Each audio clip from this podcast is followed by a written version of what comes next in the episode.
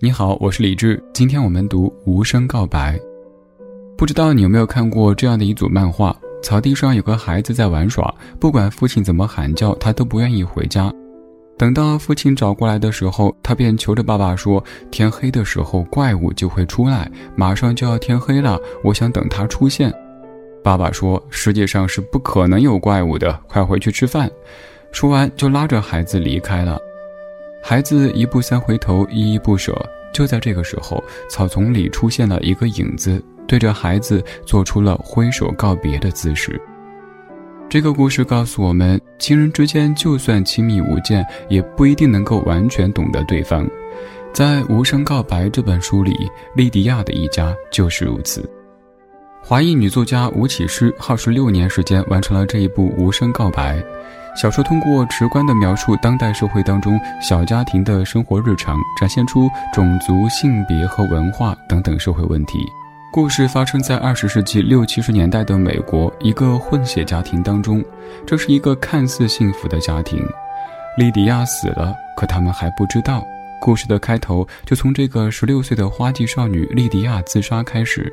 他们是莉迪亚的家人，是最亲近的人，可是他们并不了解莉迪亚，甚至对他死亡的真相也知之甚少。这是怎么一回事呢？我们来追溯一下这个故事的源头。莉迪亚出生在一个五口之家，父亲詹姆斯是一位美籍华裔。詹姆斯小的时候跟随父母偷渡至美国，虽然说拥有美国人的身份，但他始终备受歧视。莉迪亚的母亲玛丽琳则是一位美国当地人，在一个单亲家庭长大。从小，玛丽琳的母亲就对她耳提面命：女人只要照顾好男人、房子、孩子就够了。而玛丽琳却非常痛恨性别歧视，她不愿意把自己的生命和家庭捆绑，更想同男人争夺社会地位。哥哥内斯是这个家里最懂得莉迪亚的人，然而他也不快乐。他总是试图引起父母的注意，但是父母似乎只看得见莉迪亚。这个被忽视的哥哥即将去哈佛读书，他一想到自己将离开这个家庭就兴奋不已，好像人生也闪起了希望之光。而最后一个在家中被忽视的人，他就是妹妹汉娜。当他们得知莉迪亚自杀的时候，每一个人都感到非常意外，因为在大家眼中，莉迪亚是一个乖巧、懂事、阳光的孩子，怎么可能会自杀呢？然而这件事情就是发生了，莉迪亚死了，她死于父母的梦想挟持。为什么会这么说呢？听完他父母的梦想，你可能就会了解了。我们先来看一下父亲詹姆斯的梦想。詹姆斯的童年过得非常悲惨。他出生那个年代恰逢美国种族歧视，而他的父母却带他偷渡到达美国，所以说非常被歧视。他没有白皙的脸和湛蓝的双眸，他显得很突兀，在同学和老师看来，他就像是一个异类。这种低人一等的自卑感一直伴随着他，尤其是他的父母还在学校后厨工作，这更让詹姆斯无比自卑。于是他开始一个人奋发图强，最终考入哈佛大学。没有朋友的詹姆斯非常希望能够融入美国人的生活当中，可是从小到大都没有朋友，无论怎么努力都没有办法。直到遇到妻子玛丽琳，生下女儿莉迪亚之后，他的这种渴望才得到满足。因为他们的女儿莉迪亚拥有漂亮的蓝眼睛，是一个真正的美国人，因此他将他全部的渴望都放在女儿的身上。说完了父亲，我们再来说一下母亲玛丽琳的梦想。玛丽琳从小是一个叛逆的孩子，尽管生在性别歧视严重的家庭当中，但她仍旧不愿意成为像母亲那样的把精力全部放在家庭上的女人。成为一个医生是玛丽琳的毕生心愿，而这只有极少数的女人可以做到。玛丽琳厌恶母亲的耳提面命，女人只要照顾好男人、房子、孩子就够了。但人算不如天算，就在不知不觉当中，他还是走了母亲的老路。在怀第一个孩子内斯的时候，玛丽琳还在上学，但出于对家庭的负责，她选择了暂时放弃学业，待在家中。她想等着孩子出生以后再继续自己的梦想，可没想到的是，这一休就是好几年。在大孩子内斯的幼年时期，马丽琳尽心地照顾小孩和家庭，期间还生下第二个孩子莉迪亚。成为医生这个心愿，她只能深埋在心底，在幻想当中获得短暂的快乐。她一次又一次地想过丢下家庭，回到学校，重新去完成自己的梦想，但是又一次又一次的失败，这给了他深深的压抑和无奈，让他像是一个不知道什么时候会爆炸的定时炸弹，让他惴惴不安。最终，在母亲去世那年，这颗炸弹爆炸了。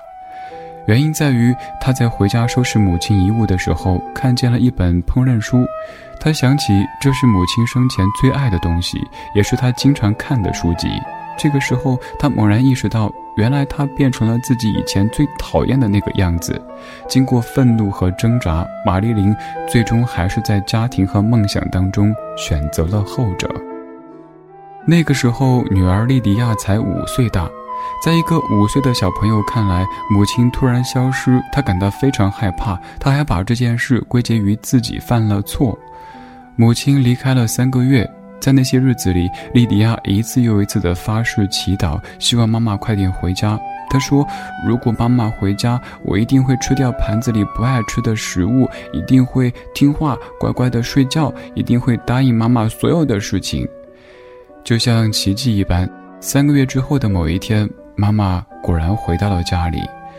母亲的回归让莉迪亚认为妈妈肯定听到了她的祷告，也听到了她的誓言，所以她一定要信守承诺，答应妈妈做任何事情。不过，莉迪亚没想到的是，玛丽琳决定回到家庭，并不是因为听到远方女儿的祷告，而是因为她发现自己又怀孕了。出于对孩子的负责，他不得不又一次停止学习，放弃梦想。这次回来，让玛丽琳终于接受了自己无法实现梦想的这个事实。但在他的想法里，如果自己做不到，那么他一定要让女儿做到，一定要把女儿变成自己想要成为的模样。这种信念就像眼前的一根救命稻草，玛丽琳死死地抓住了它。她开始严格地关心莉迪亚的学业，代数、物理，精心挑选的医学书籍，所有的知识全部灌输给年幼的女儿。从此，莉迪亚走上了一条无穷无尽的她并不感兴趣的学习之路。这个小女孩身上背负着父母的期望和梦想，无论父母提出什么要求，她都欣然接受。他假装自己在社交上得心应手，每天都会坐在走廊上打电话，说着类似于“嗯，是吗？真的吗？真好”这样的话语。父亲詹姆斯则像是一个监考老师一样的来回踱步，他愉悦于女儿和朋友的交流，却没想到莉迪亚和父亲一样的孤独，从来没有过朋友。他也假装自己热爱医学，人体骨骼解剖、溶解等等这些令他作呕的名词，哪怕是死记硬背，他也要烂熟于心，因为这样会让母亲感到开心。随着学业的提升，他需要学习背诵更多的医学知识，这让他感到万分痛苦。但是面对母亲每一次是否购买医学书籍的询问时，莉迪亚总是面带笑容地回应说：“好的，没问题，可以。”他小心翼翼地伪装着自己，取悦着父母，因为害怕母亲再次消失离开自己，也害怕看见父亲寂寞痛苦的眼神。他甚至不敢做任何的反抗和辩解。如果问在这个家里是否有人还能够给莉迪亚一些温暖，那答案一定是哥哥内斯。莉迪亚在这个家里是不快乐的，但好在有哥哥内斯的存在，哥哥一直是他最大的安慰。内斯很清楚自己在这个家中的地位，父母平时都是溺爱妹妹莉迪亚，对她总是投来失望的眼神；母亲总是夸赞妹妹，对她却视而不见。兄妹两人在家中的地位和待遇是这样的不同，但是他们的感受却是一致的。于是彼此心照不宣地努力维持着这个家的和谐和稳定。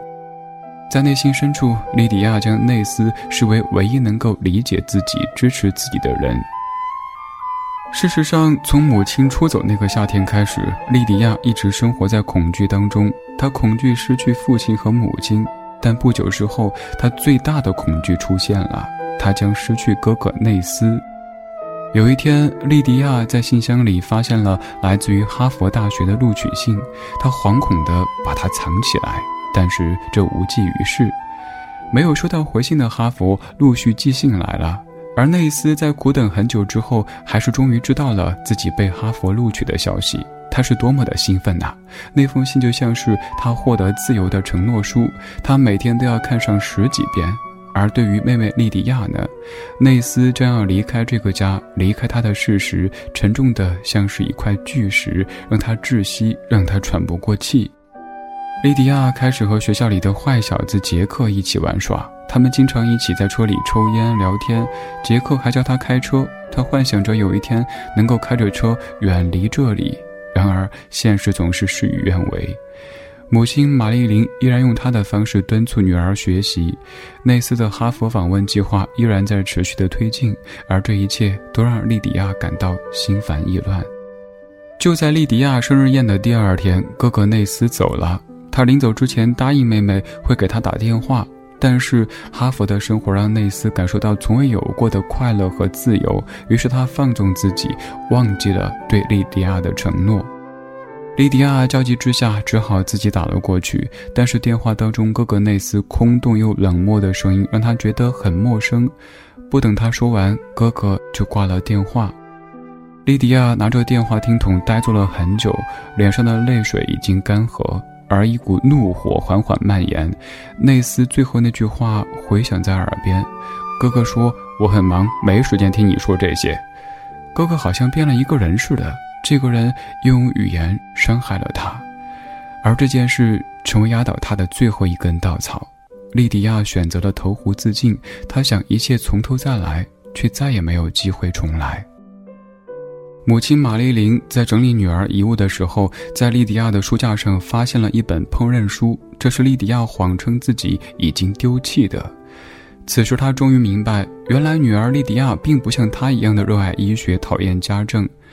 詹姆斯和妻子在接受女儿莉迪亚去世的事实以后，终于意识到自己的错误。他们决定珍惜眼前人，对小女儿汉娜补偿一下这些年所缺失的爱。哥哥内斯也逐渐从对妹妹莉迪亚去世的愧疚当中走了出来，下定决心永远的保护好妹妹汉娜，不再让她步姐姐的后尘。他们在经历过失去亲人的痛苦之后，才懂得自私的爱是伤人的刀。好在他们已经意识到自己的错误，不再让自己的小女儿也走上悲剧的道路。从莉迪亚的故事里，我们可以看到，自私的爱与期待可能将人逼上绝路。很多人听说这部作品，其实是因为他扉页上那句话：“他说，我们终其一生，就是为了摆脱他人的期待，找到真正的自己。”我们之所以会被这句话所触动，那是因为它道出了我们的生存现状。我们一边说着不在意别人看法，要活出自己，一边又不可避免地活在了别人的期待当中。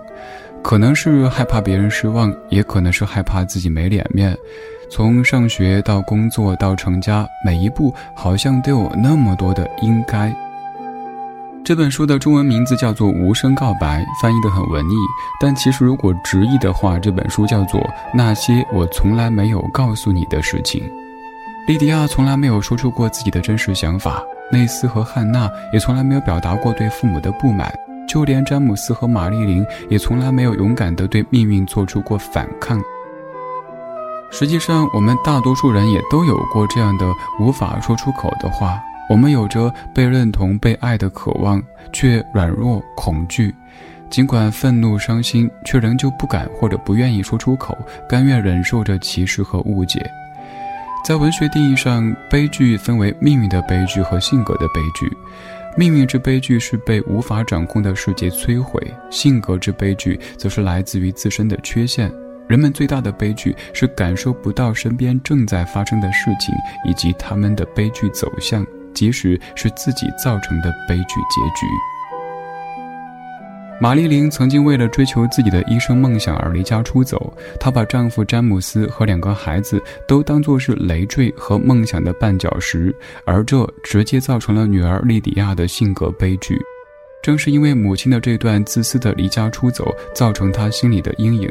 她害怕母亲再次离开，于是她什么都答应，什么都听从。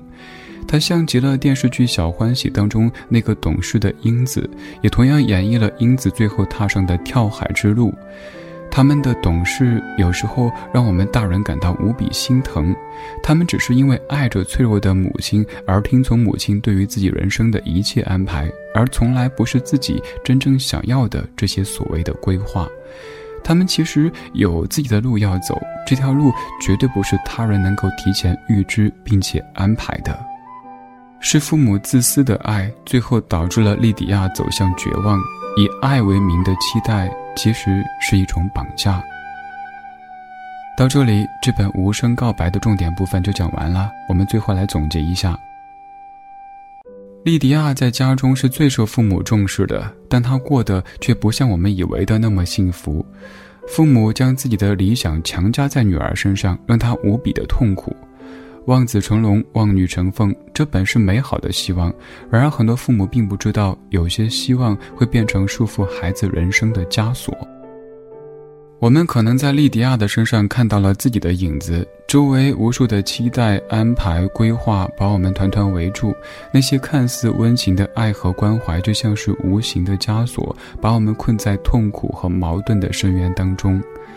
小时候，为了让别人喜欢，我们乖巧懂事，好好学习；工作后，为了让家人放心，我们放弃挑战，寻求安定。再后来，为了活成别人觉得幸福的样子，我们可能和自己根本不爱的人相守过一生。在成长过程当中，我们似乎很少被问及真正想要什么。我们的好奇和激情在幼年时被钳制、被扼杀，长大之后，我们的身心也随之变得有些麻木。于是，我们又把自己的期待寄托在下一代身上，以爱之名把理想套在他们的身上，就这样不断的循环往复。最后，大家都成了受害者。每个人都是独立而自由的个体，而不是谁生命的延续或者谁生活的周边产品。所以，不要试图控制他人，也不要试图依赖于他人。愿你我终其一生都能活出真正的自己，过自己想要的生活，不被他人的期待所绑架。好了，今天的读书时间就到这里。如果听完解读感觉意犹未尽，可以在微信搜索小程序“山寺生活”当中可以找到这本书的纸质版，还有此前解读过的全部书籍纸质版。我是李志，这是山寺书房，下期读书会我们继续梳理见。